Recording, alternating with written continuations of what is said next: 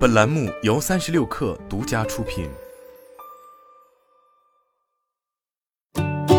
本文来自微信公众号“三亿生活”，停止扩张、收缩战线，无疑是二零二二年下半年互联网行业的基调。就连曾经的 APP 工厂也已逐渐停工，各大互联网厂商在今年几乎就没有几款新品问世，甚至对于已上线的新产品，相关厂商也似乎越来越缺乏耐心了。日前，字节跳动旗下阅读工具 APP 时区发布停止运营公告，宣布将于二零二二年十二月十二号起停止运营及相关服务。而此时，距离这款 APP 的上线仅仅只过去了不到八个月。据悉，时区是一款兼具 RSS 阅读器与内容社区的智能阅读宇宙。用户可通过关键词规则、信息订阅源维度来订阅所需要的信息，融合了贴吧、极客、Clubhouse、豆瓣小组、微信公众号等不同产品的长板于一炉。这也是当时时区给外界的初印象。更妙的是，字节跳动还为时区设计了邀请制作为冷启动的策略之一，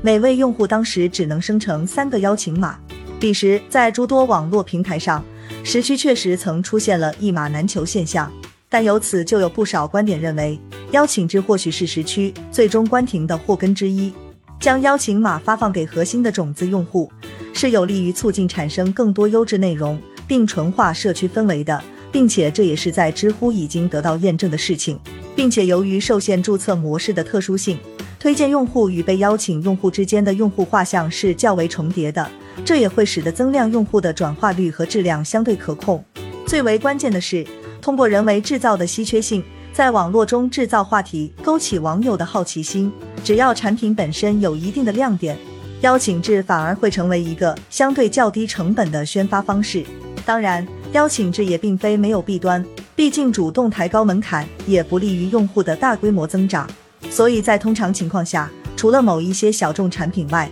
大众化平台会在完成了一定的用户积累后迅速开放注册，特别是对于主打内容的产品来说，光靠少数精英的内容生产是很难支撑一个面向消费级市场的商业化产品的。当然，邀请码或许只是导致时区失败的诱因，更深层的原因在于其完全放弃了算法推荐机制。作为字节跳动的底色，算法推荐机制在图文赛道铸就了今日头条，在短视频领域则成就了抖音。事实上，互联网厂商基于大数据拿出的推荐算法，可以做到比你还懂你自己，也能够让用户一直处于被自己感兴趣的内容包裹的状态，直到沉溺其中，并最终成为吞噬用户时间的黑洞。随着时间的推移，用户逐渐发现自己的每一次点击、每一次点赞，都反过来让自己陷入了一叶障目不见泰山的境地。因此，用户群体的觉醒也导致算法推荐在道德层面受到了一定的质疑。而响应用户的这一呼声，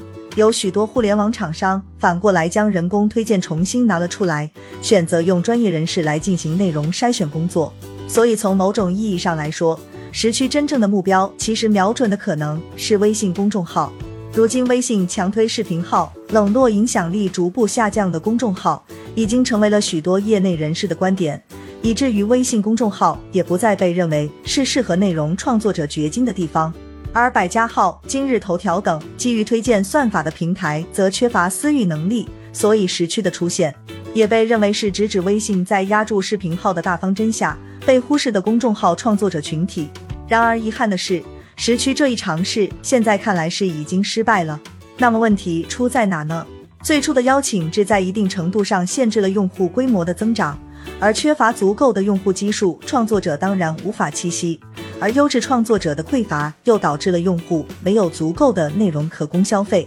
用户面对的诱惑是巨大的，短视频、手游、社交平台等等，可供消磨时间的选择实在太多。究其原因，算法推荐反映的是用户的潜意识，但在相当多的时候，大众是庸俗的。算法推荐帮助用户解决了信息过载问题，是一种信息发现工具。对于互联网厂商来说，推荐算法实现了挖掘用户需求并投其所好的作用。它的引入是以内容推送代替用户的寻找，设计目的也是为了增加用户寻找目标内容的效率。因此，时区的失败从某种意义上来说，俨然证明了，即便有部分用户不满推荐算法，但沉默的大多数已经用实际行动选择了算法。而讨好用户、满足用户的算法推荐，或许是比人工推荐更契合当下互联网的内容筛选机制。